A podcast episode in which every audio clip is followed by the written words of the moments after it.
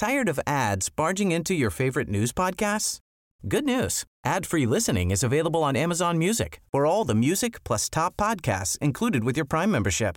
Stay up to date on everything newsworthy by downloading the Amazon Music app for free or go to amazon.com slash news ad free.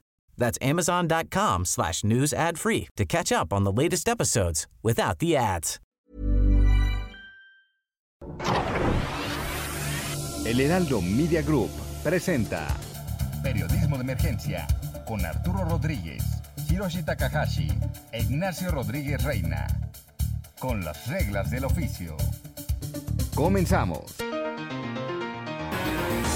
10 de la mañana con 3 minutos y como siempre es un privilegio poder saludarle y una vez más en Periodismo de Emergencia. Yo soy Arturo Rodríguez y como en cada oportunidad saludo con muchísimo gusto y entusiasmo a mi compañero, colega Hiroshi Takahashi. Arturo Rodríguez, muy buenos días, qué gusto saludarte nuevamente en este espacio que pues prácticamente ya está eh, pues corriendo con una agenda que pues va a dominar los próximos meses, tiene que ver otra vez con el INE y tiene que ver otra vez con eh, los estudiantes de Ayotzinapa, tiene que ver otra vez con el presidente atacando periodistas, ¿no? Parece que el tiempo se repite o la historia se repite. Y los escándalos de corrupción de cada semana, y en fin.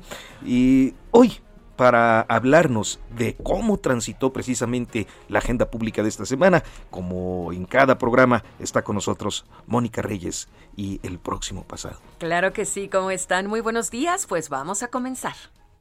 Hola, soy Paola Barragán, interiorista mexicana, y quiero invitarte a Expo Mueble Internacional. Llevo más de cinco años asistiendo al evento y te puedo asegurar que encontrarás la más alta calidad y diseño en muebles y decoración para tu negocio o proyecto, además de contar con estrictos protocolos anti-COVID para la seguridad de todos. La cita es del 16 al 19 de febrero en Expo Guadalajara. Regístrate en expomuebleinternacional.com.mx. Próximo pasado, la noticia que debes saber. El escándalo de la semana se suscitó por la publicación de un reportaje de mexicanos contra la corrupción e impunidad en Latinus, que reveló que José Ramón López Beltrán, hijo del presidente López Obrador, vivió en una mansión propiedad de Baker Hughes, una compañía petrolera con contratos en Pemex. Semana importante en el ámbito sindical. Las elecciones en el sindicato petrolero dejaron una sensación de permanencia para el grupo dominante. Es decir, el próximo a Carlos Romero de Champs, pues el nuevo dirigente electo fue uno de sus incondicionales, el ex tesorero Ricardo Aldana. Mientras tanto, en la planta de General Motors, una votación abrumadora llevó a la CTM a perder el contrato colectivo y rompiendo ahí el control corporativo histórico de esa central obrera. La revocación de mandato va. Si bien debió darse una reducción significativa de casilla debido a la negativa de la Secretaría de Hacienda de otorgarle más recursos al INE para su realización, la consulta de revocación se realizará el 10 de abril. La polémica en el ámbito diplomático quedó zanjada con el retiro de la propuesta de Pedro Salmerón como embajador a Panamá, luego de que la Cancillería del país centroamericano rechazara el nombramiento y el propio historiador se retirara cercado por las acusaciones de acoso sexual, que no obstante el presidente López Obrador desestimó adelantando que requerirá de los servicios de Salmerón en materia histórica y archivística.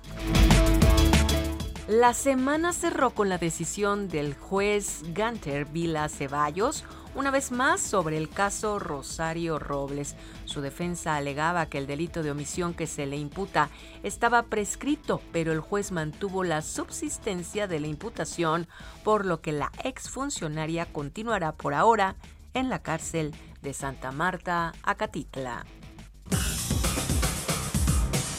En Periodismo de Emergencia queremos conocer y compartir tu opinión.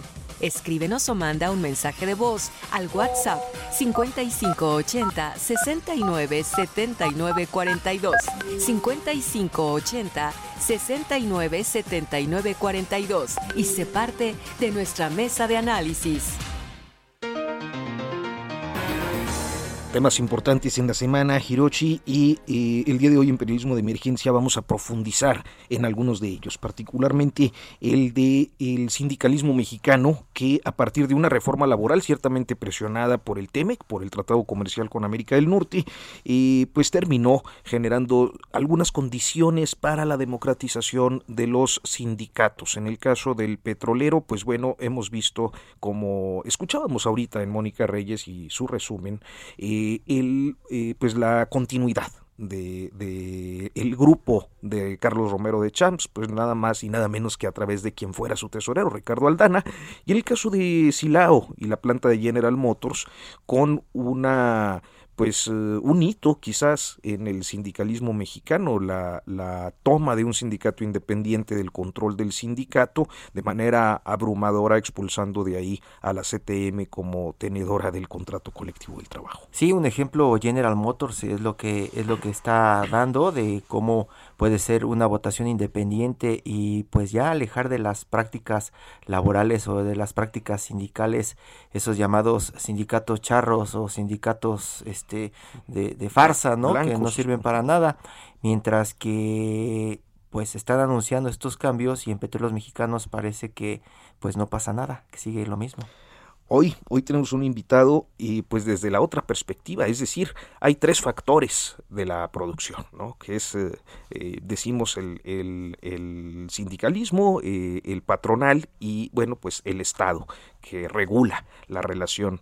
Y, y el día de hoy tenemos pues al lado patronal, que ha sido el menos escuchado, me parece que en estos días.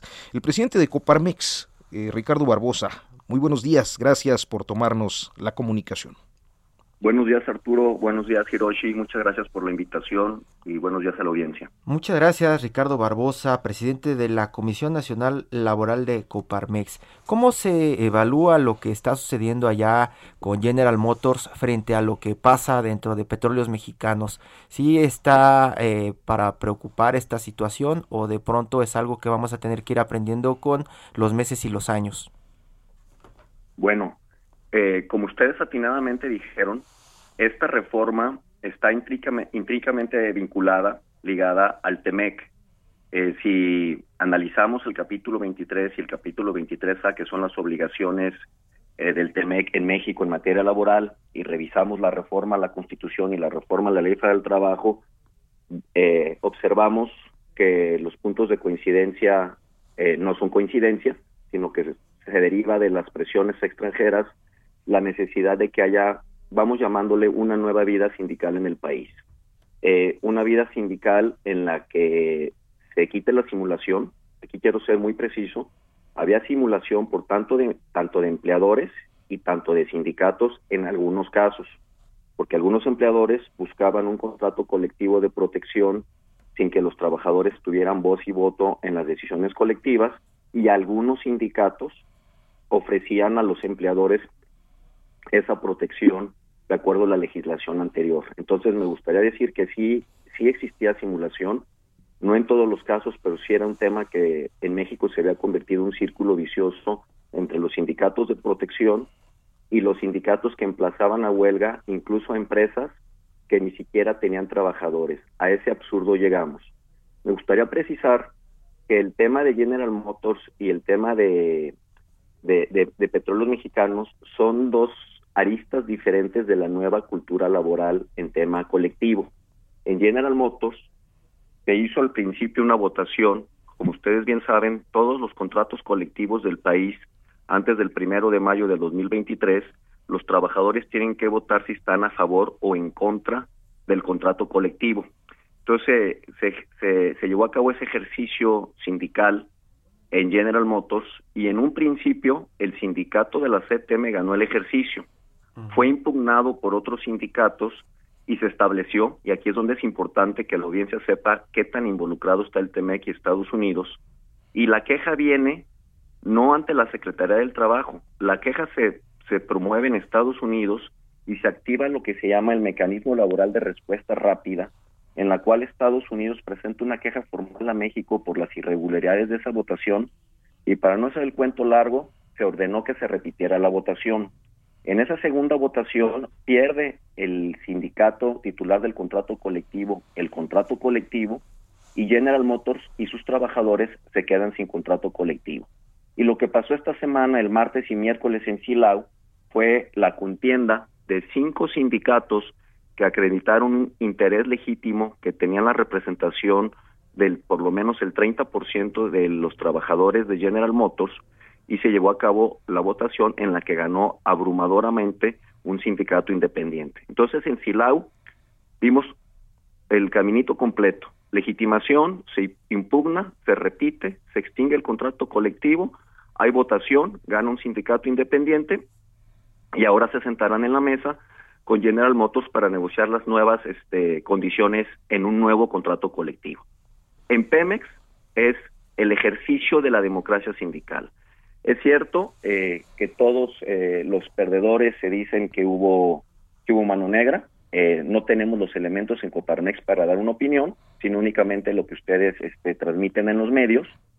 Y este y ahí lo que cambió, lo, lo que fue es que fue una elección para escoger la dirigencia del sindicato que tiene el contrato colectivo. Es decir, el contrato colectivo no se extingue, sino nomás cambia de dirigencia. No sé si fui lo suficientemente claro porque el tema es bien complejo hasta para los abogados laboralistas, estimado Arturo y Hiroshi. Sí, y, ahí prácticamente lo que queda claro también es que no es lo mismo lo que vamos a tener como prácticas en la industria privada, General Motors, maquilas, eh, empresas restauranteras, que lo que está sucediendo o seguirá sucediendo dentro del gobierno. Sí, totalmente. Bueno, esto quiero decirle a la audiencia que esto es solo el principio del nuevo modelo. El nuevo modelo llegó para quedarse. Es un giro de 180 grados en los cuales creo que hay más cosas buenas que malas. Eh, se celebra la democracia y la transparencia sindical. Ahora los sindicatos tendrán que rendir cuentas a sus agremiados cada seis meses de los saberes del sindicato y a dónde van a parar las cuotas y que no vayan a parar a yates, a aviones privados o a coches de último modelo. o a los hijos. Exactamente. También este eh, ya no podrá una empresa buscar un sindicato amigo para depositar un contrato colectivo de protección. Si la si el empleador quiere firmar un contrato colectivo, se tendrá que sentar con los trabajadores para negociar condiciones dignas y que los trabajadores están de acuerdo, lo cual celebramos. Ahora los el voto en cualquier elección relacionada con contratos colectivos y con el, el sindicalismo será privado, secreto, directo y personal, lo cual, lo cual estábamos atrasados décadas o siglos en este tema. Asimismo, un sindicato charro, como le llaman, ya no podrá emplazar a una huelga, a huelga por firma del contrato colectivo para eh, extorsionar a una empresa, aunque la empresa no tenga empleados. Entonces, la verdad, si, si lo analizamos de una manera fría, creo que estamos dando pasos adecuados para que si hay sindicalismo en México, que sea un verdadero sindicalismo que represente a los trabajadores.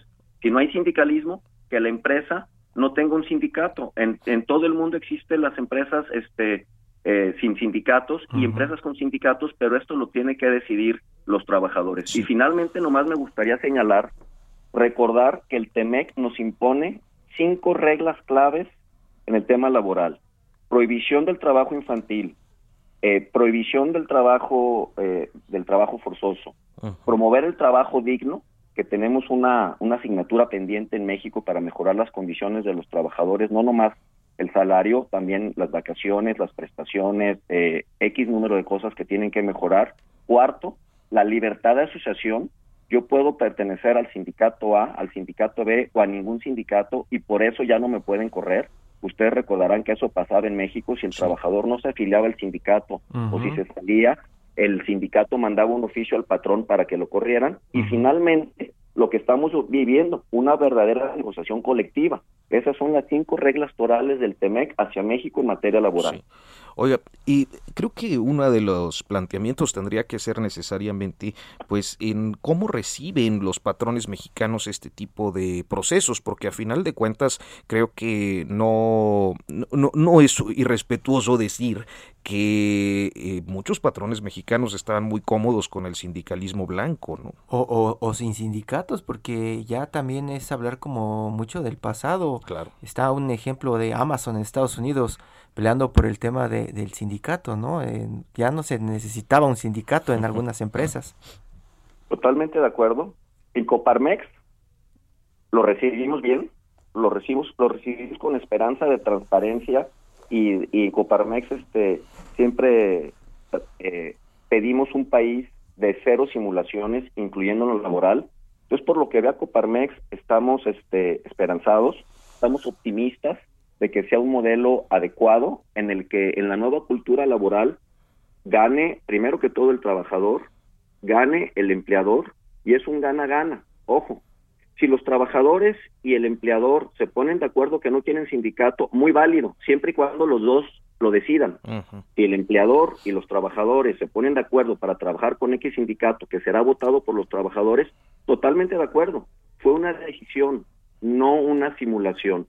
Hay que recordar a la audiencia que cuando pensamos en la palabra patrón, pensamos en los grandes conglomerados industriales del país, pero realmente quien mueve a México somos las MIPIMES, y hablo en persona en primera persona plural porque yo tengo una firma de abogados pequeña, somos las MIPIMES los que movemos a México. El 80% de los impuestos y de los empleos formales los pagamos los trabajadores y los empleadores de las MIPIMES, aquellas empresas que tienen menos de 50 trabajadores. Entonces hay que también ver que en muchas empresas no es necesario el sindicalismo siempre y cuando los trabajadores decidan no tener un sindicato.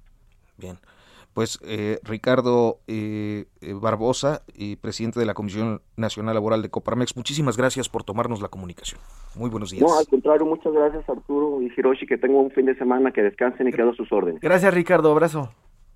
En Soriana encuentras la mayor calidad. Aprovecha que la carne de res para asar está a 149 pesos el kilo y manzana golden en bolsa o pera de a 29.80 el kilo. Sí, a solo 29.80. Soriana, la de todos los mexicanos. A febrero 6, aplica restricciones. Válido en Hiper y Super. Bueno, pues eh, nos quedan unos minutos antes de irnos al corte y a mí me da muchísimo gusto saludar a la consejera electoral eh, Adriana Favela, pues precisamente a propósito de este asunto de la revocación de mandato cuya convocatoria salió ayer Hiroshi. Sí, y pues parece que no están satisfechos nunca, porque otra vez, ¿no? Están diciendo por ahí desde Morena que el INE está boicoteando sistemáticamente la consulta del presidente Andrés Manuel López Obrador y entonces pues uno ya no entiende, Arturo. Así que la perspectiva de la consejera será fundamental. Muy buenos días. Hola, buenos días. Gracias por la invitación a, platicar con el auditorio. Gracias, eh, consejera. Pues eh, díganos, eh, en esta perspectiva, cómo, ¿cómo están aquilatando lo que viene para el INE a propósito de este ejercicio? Mira, pues el INE está listo para llevar a cabo la revocación de mandato que se va a realizar el 10 de abril de este año. Y obviamente, bueno, como lo comentaban ahorita ustedes, ayer se emitió la convocatoria por el propio INE y este y bueno, finalmente estamos haciendo todos los actos necesarios para la organización de ese procedimiento de revocación de mandato. ¿Y qué incluye esto?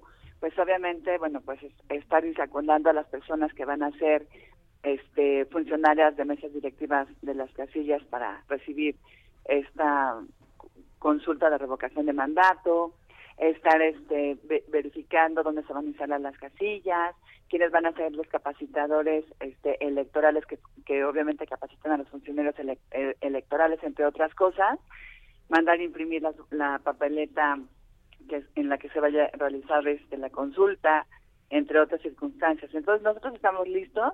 Obviamente tenemos un problema presupuestario porque no nos dieron el dinero que nosotros solicitamos desde un inicio, pero el INE pues siempre ha estado comprometido con la ciudadanía y con la democracia mexicana y estuvimos haciendo esfuerzos para ir reduciendo los gastos y vamos a instalar 57 mil 377 casillas, ya contando también las, las 300 casillas especiales en las cuales podrá ir a votar también los ciudadanos. ¿Cuántas se tenían contempladas originalmente si hubieran contado con los recursos, consejera?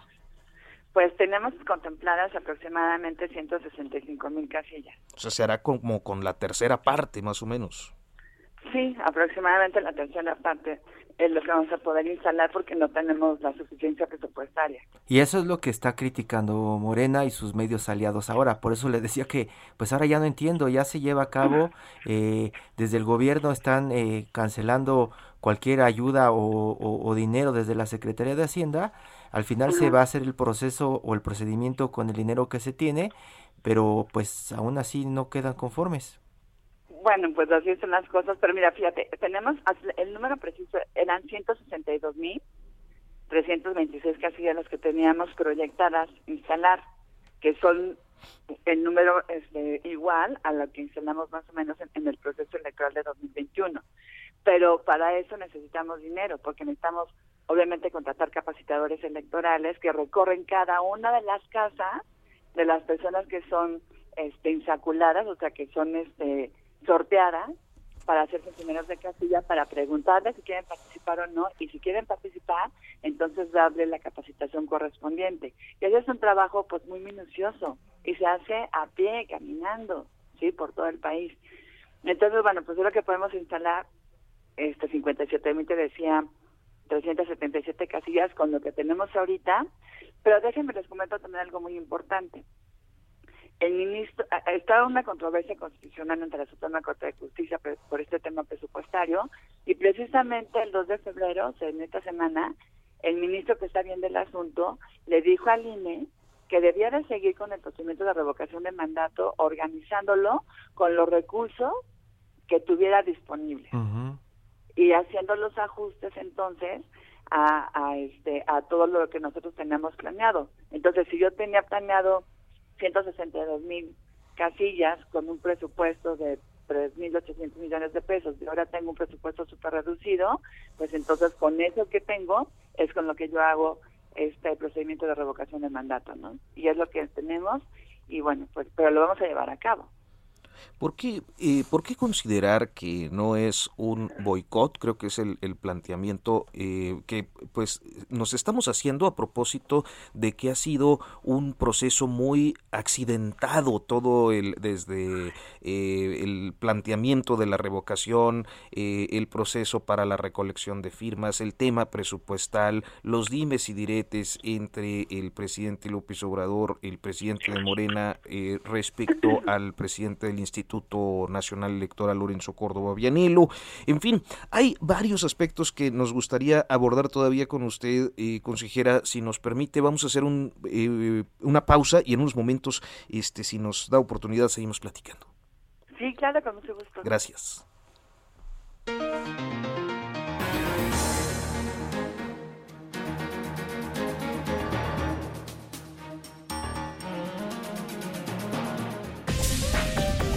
En un momento continuamos. Periodismo de emergencia.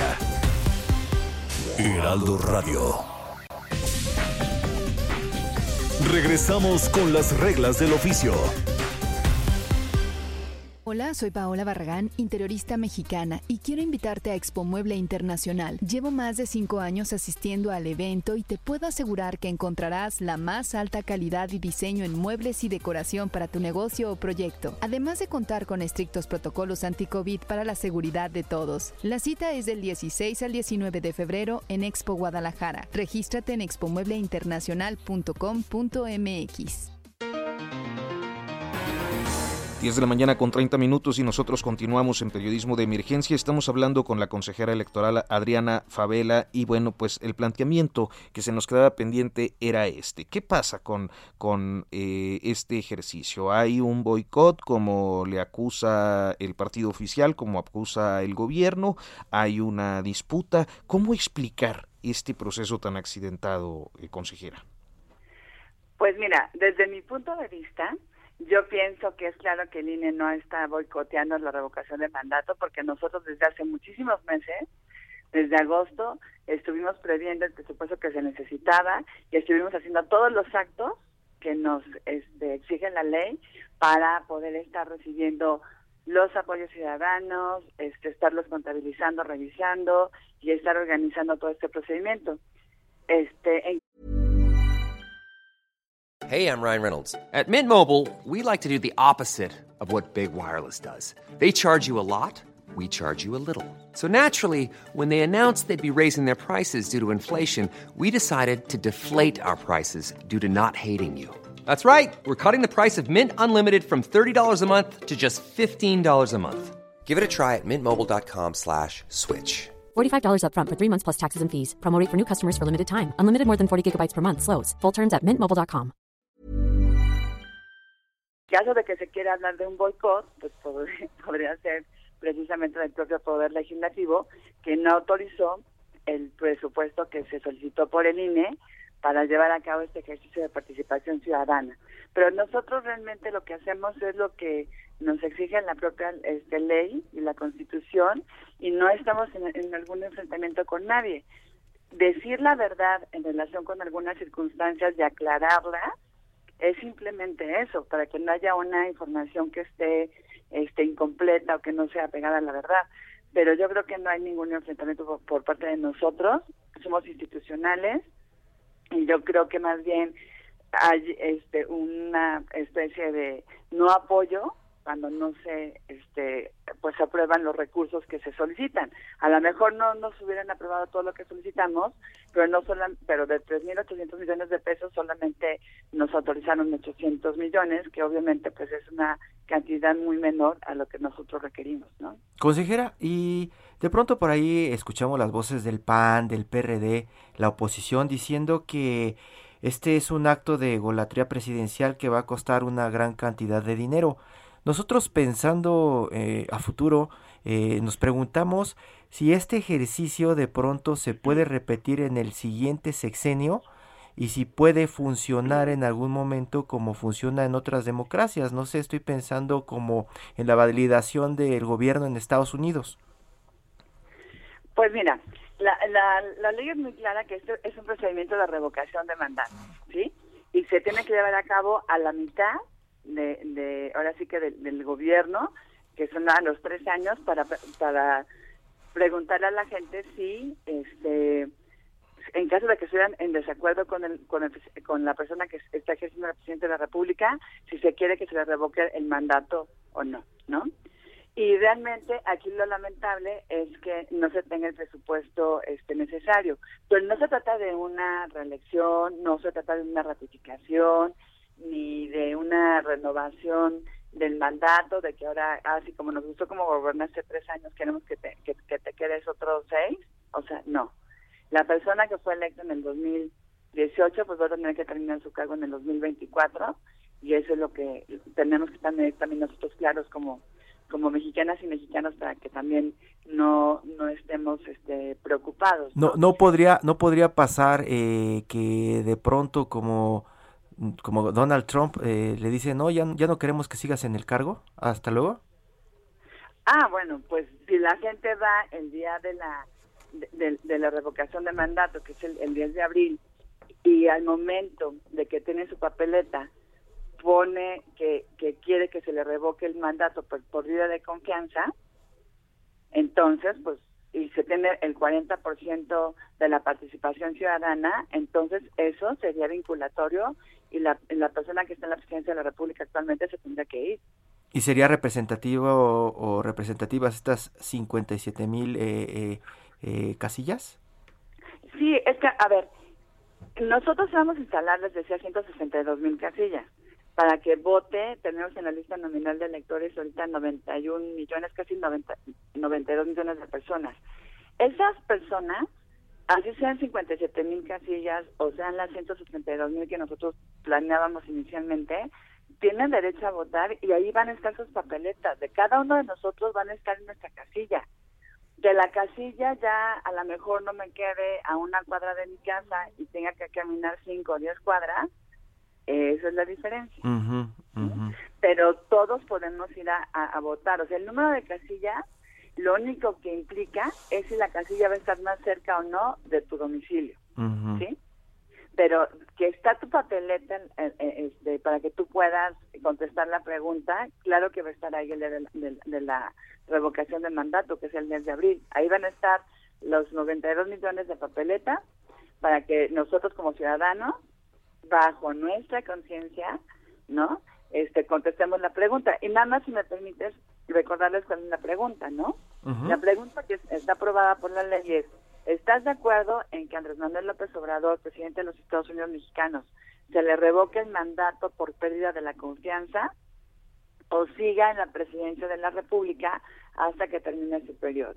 Y las dos opciones de, respuesta son, una es que se le revoque el mandato por pérdida de la confianza y dos, que siga en la presidencia de la República. Entonces no hay confusión, para que no se diga que es confuso. Exacto, no hay confusión. Entonces no es una ratificación, no es nada, aunque también ya sabemos que hay mucha gente que lo manejaba así. Entonces yo te diría esto, de todos modos, aunque sean 57.377 casillas, ya contando las 300 casillas especiales que se van a instalar, una en cada distrito, las personas que tenemos derecho a votar, que somos casi 92 millones de personas, va a estar en nuestra papeleta, podemos ir a votar, no, hay un boicot, porque todos modos estamos imprimiendo el número de boletas, de papeletas que se necesitan. Si la gente quiere participar, puede ir y puede contestar la pregunta en alguno de los dos sentidos que acabamos de comentar ahorita. ¿sí? De acuerdo, pues consejera electoral Adriana Favela, muchísimas gracias por tomarnos la comunicación esta mañana. Muchas gracias. No, pues gracias, gracias, gracias por la entrevista, un saludo al auditorio y que tengan buen fin de semana. Buen viaje. Hasta luego, gracias, qué lindo, bye. Con las reglas del oficio por El Heraldo Radio.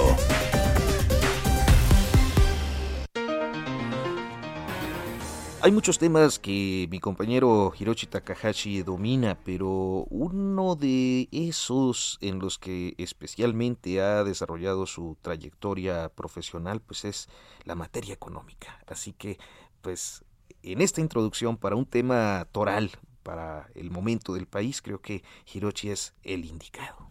Muchas gracias, Arturo, pero el que más sabe de esto en el país no solamente acá en la ciudad, es José Luis de la Cruz, nuestro compañero columnista del Sol de México y director del Instituto para el Desarrollo Industrial y el Crecimiento Económico. José Luis, muy buenos días, qué gusto saludarte. Muy buenos días, gracias por la invitación. Pues tenemos muchas dudas, muchísimas dudas alrededor del crecimiento económico. Ya sabes esta pues eh, discusión que se dio después de que el INEGI confirmó que había dos trimestres sin crecimiento en el país y luego también pues la respuesta del presidente negando la recesión junto con parte del equipo de Banco de México y por ahí gente de Hacienda diciendo que al contrario teníamos un gran crecimiento y el presidente atreviéndose a decir que vamos a crecer 5% este año, 5% el que sigue y 5% el otro. ¿Eso está dentro de las posibilidades reales de este gobierno, José Luis? ¿Lo ves así? Yo creo que aquí habría tres aspectos básicos que se deberían de analizar, de ponderar para ver si eso es alcanzable.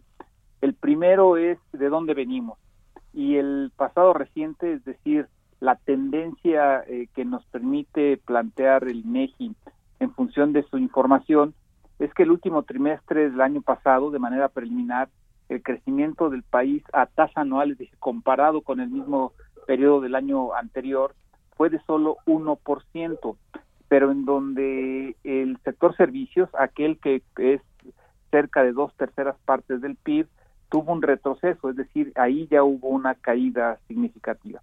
Entonces, en ese sentido, la tendencia reciente lo que nos muestra es una clara desaceleración que comenzó prácticamente desde septiembre del año pasado y que se profundizó en el último trimestre del año.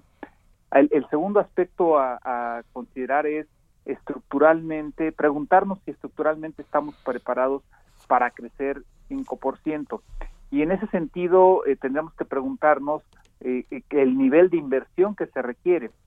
básicamente se requieren entre 25 y 28 puntos del PIB como inversión para poder crecer.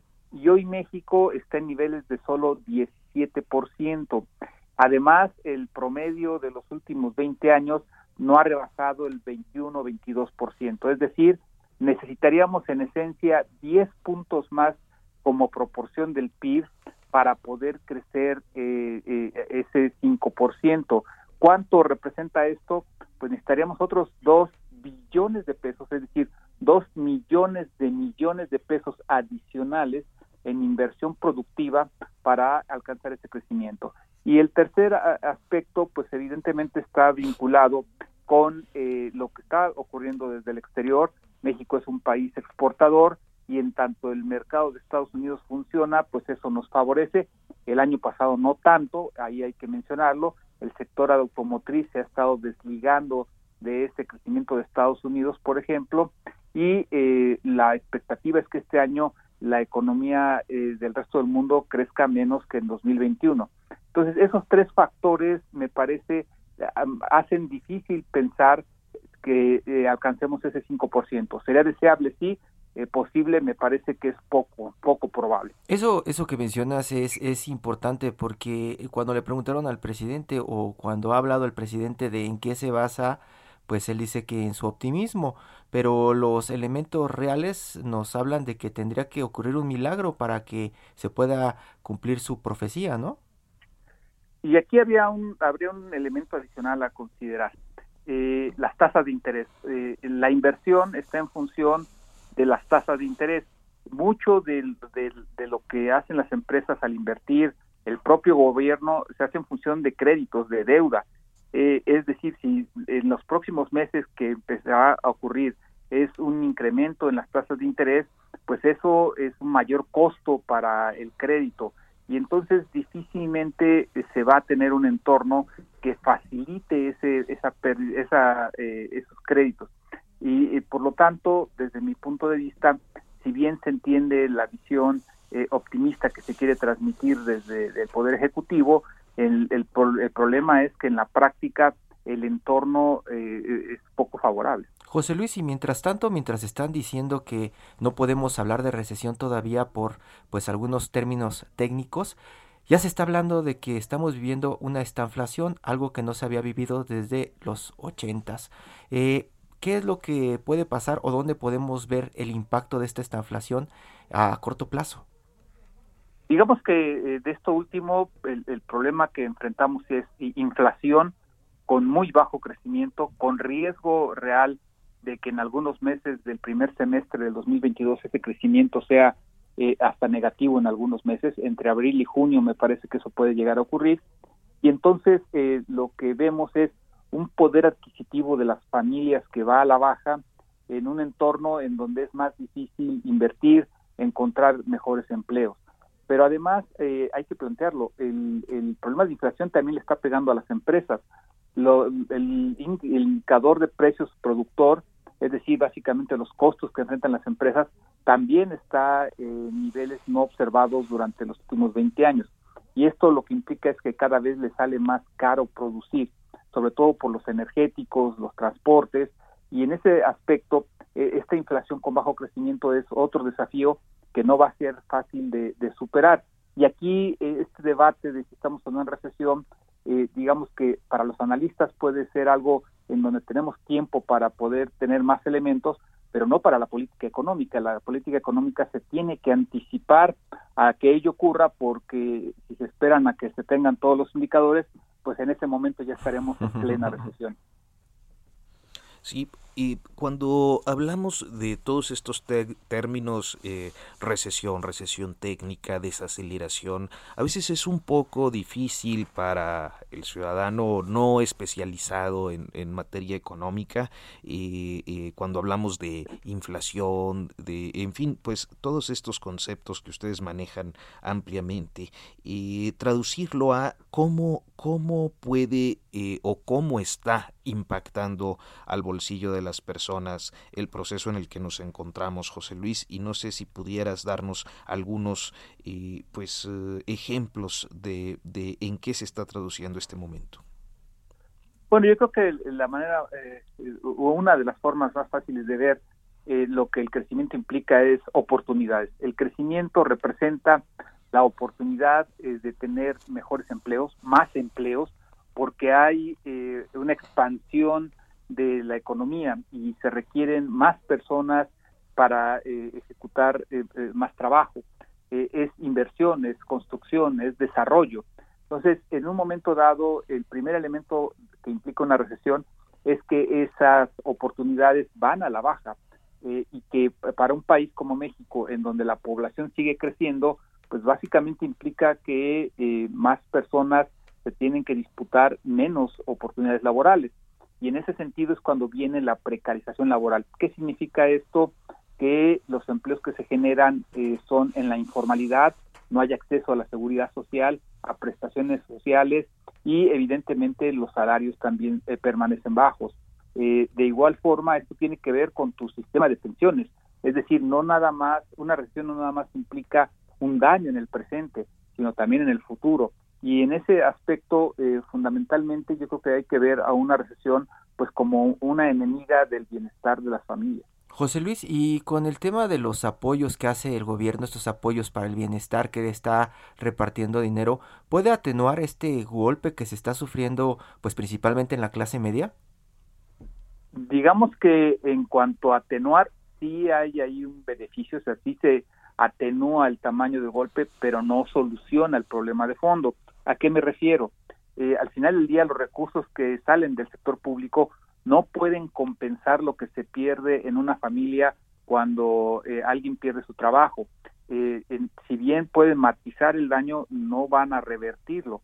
Entonces, en ese aspecto, al menos lo que la evidencia muestra es que las economías con mejor crecimiento eh, son aquellas que logran tener mayores niveles de bienestar de manera sostenible y salir de la pobreza. Hoy China, que hace 60 años era el país más pobre del mundo, ya eliminó la pobreza extrema. Corea del Sur, que también era eh, uno de los países más pobres del mundo hace 50 años, tenía la mitad del PIB por habitante que México, hoy tiene más del doble del PIB por habitante que nuestro país. Entonces, crecimiento, inversión, desarrollo son fundamentales y con ellos viene asociado un sistema educativo de calidad. Pues parece que no tenemos eso, sí, José Luis, porque incluso esta semana salió por ahí eh, Economía para tratar de pues dar el mensaje de que estaban alineándose nuevamente con eh, Coparmex, con los empresarios CCE, pero pues ya no, no trascendió más allá de, de, la reunión, ¿no? Yo creo que aquí eh, sería muy oportuno ver el, el, programa detallado que nos mostraron, el programa detallado de reactivación que, que presentaron para conocer justamente qué diferencias tiene eh, con el del año pasado y con otros que se Y el antepasado y el previo, ¿no? Eh, y porque hay dos elementos claros, eh, eh, buscar ver qué nuevos elementos se tienen y lo otro, evaluar qué ocurrió con los anteriores para ver la pertinencia o no de continuar ciertas estrategias.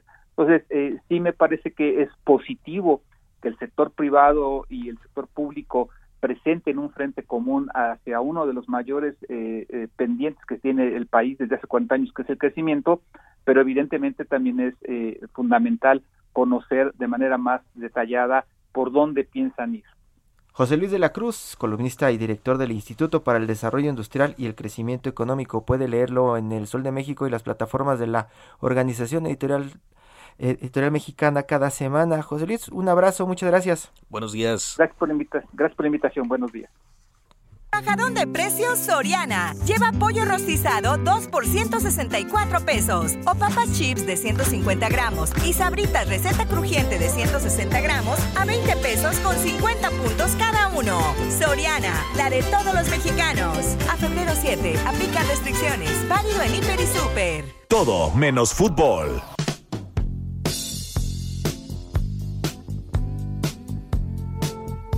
Ya deberíamos de tener mejor un programa presentando música a esta hora de la mañana, estimado Hiroshi. Sí, dan, más ganas y más escuchando. Malas noticias a veces, pero bueno, necesarias, como debe ser en el periodismo. Luis Carrillo, escritor, periodista especializado en música, eh, nos quedamos con algunos pendientes a propósito de su libro Radio, Radioralia. Y pues esta mañana nos ha vuelto a aceptar la comunicación como la semana pasada para hablar pues sobre su obra. Buenos días, Luis. Hola, hola, Hiroshi, ¿cómo están? Hola, Luis. ¿Por qué Fleetwood Mac nos vas a contar esta historia? Fleetwood Mac, pues porque básicamente esta semana estamos exactamente cumpliendo 45 años de la edición de el disco Rumors, que es uno de los discos más importantes, no solo de la, de la, de la, de la década de los años 70, sino de la historia de la música, ¿no? Eh, un disco importantísimo y de los más vendidos justamente de todos los tiempos. ¿Puedes pegarte un poquito más a, tu micrófono, por favor, Luis? Casi no te escuchamos, suenas, suenas muy lejos. Cuéntanos, Listo, listo, aquí estamos. cuéntanos un poco de, de eh, pues las rolas o la rola que consideras pueda ser eh, emblemática de este, de este álbum. Pues mira, eh, yo eh, escogimos la, la canción para el libro que se llama Dreams, que es el segundo sencillo de este disco Rumors, Que es la que estamos escuchando. que está cumpliendo 45 años. ¿Me escuchan? Sí, pues sí. Sí, sí, Aquí perfectamente, Luis. Bueno, pues la canción Dreams es una canción escrita por Stevie Nicks, que es la vocalista de, de esta gran banda Fleetwood Mac, y tiene un par de curiosidades básicamente, ¿no? Eh, eh, ella escribe esta canción eh, como un como una un reclamo justamente al hombre con el que compartía su vida, que era eh, precisamente el guitarrista de la banda, Lindsey Buckingham, y pues en Dreams ella prácticamente derrama toda su frustración y su rabia este, por las cosas que estaba viviendo a nivel sentimental con, con Lindsay. Aquí lo curioso, digamos, es que ella, una vez terminado el esqueleto de la letra, se la muestra al propio Lindsay y él, en cuanto lee eso, pues le hace los arreglos musicales, pero por otro lado se da cuenta pues de los misiles que le está mandando ella a través de una canción, ¿no? Esto es de las de las de las historias que tiene la canción y él, bastante profesional, contesta pues escribiendo o componiendo más bien una parte musical histórica bellísima, ¿no? Que condimenta pues los misiles que ella le estaba, digamos, mandando, ¿no? Lo curioso es, es eso por un lado y por otro lado, esta canción es el segundo pieza que se llama Go Your Own Way, que escribe él, Lindsay Buckingham, en contra de ella. Entonces este disco, digamos, es una serie, es un compilatorio de canciones de Fleetwood Mac, en donde prácticamente las parejas que conforman el grupo, pues están de algún modo eh, tirando eh, balas bastante fuertes y reflejando el desmoronamiento que estaban teniendo a nivel personal. Es, es, es una, una de esas cuestiones ahí un poco difíciles de, de encontrar en la historia de la música, pero que por otro lado, eh, irónicamente, pues que, eh, construye una de las grandes obras de los años 70, que en este caso es el disco Rumors, y en particular esta canción que se llama Dreams. Y, y, y también llama la atención que comenzó a ponerse de moda nuevamente gracias a TikTok, ¿no? La... Exactamente. Esta canción, además de que fue número uno eh, hace 45 años, el único número uno en Estados Unidos de parte de Fleetwood Mac, pues se recupera hace poco tiempo, ¿no? En TikTok y es pues esta parte de los fenómenos que estamos viviendo hoy día donde una canción fondea una situación y pues puede volver a, a, a subir rápidamente en los listados de Estaba viendo- pero también en las redes, ¿no? Estaba viendo ahorita en, en Spotify y pues sí, es eh, la rola más streameada de, de, de Fleetwood Mac, eh, que estamos hablando de 900 millones de reproducciones, es una cifra yo creo que bastante eh, considerable. Sobre todo para una banda que no vivió la época tiktokera, digámoslo así, ¿no? Este, es- Pues- es una banda así. Pues para historias como esta y de canciones, 240 canciones, eh, no deje de comprar el libro Radioralia de nuestro colega, compañero Luis Carrillo, escritor, periodista especializado en música, que va a estar, va a estar cada 15 días por acá en Periodismo de Emergencia. Luis, muchísimas gracias. Gracias Arturo, gracias Hiroshi. Gracias. Pues, buen fin de semana. Abrazo, buen Y gracias a usted por el favor de su compañía. Nos escuchamos mañana en punto de las 10. Hiroshi, buenos días. Buenos días, Arturo.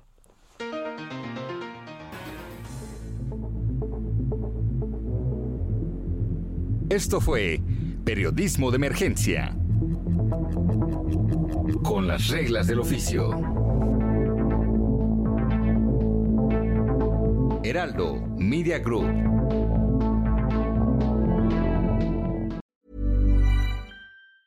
Tired of ads barging into your favorite news podcasts? Good news. Ad-free listening is available on Amazon Music for all the music plus top podcasts included with your Prime membership. Stay up to date on everything newsworthy by downloading the Amazon Music app for free or go to amazon.com slash news ad free. That's amazon.com slash news ad free to catch up on the latest episodes without the ads.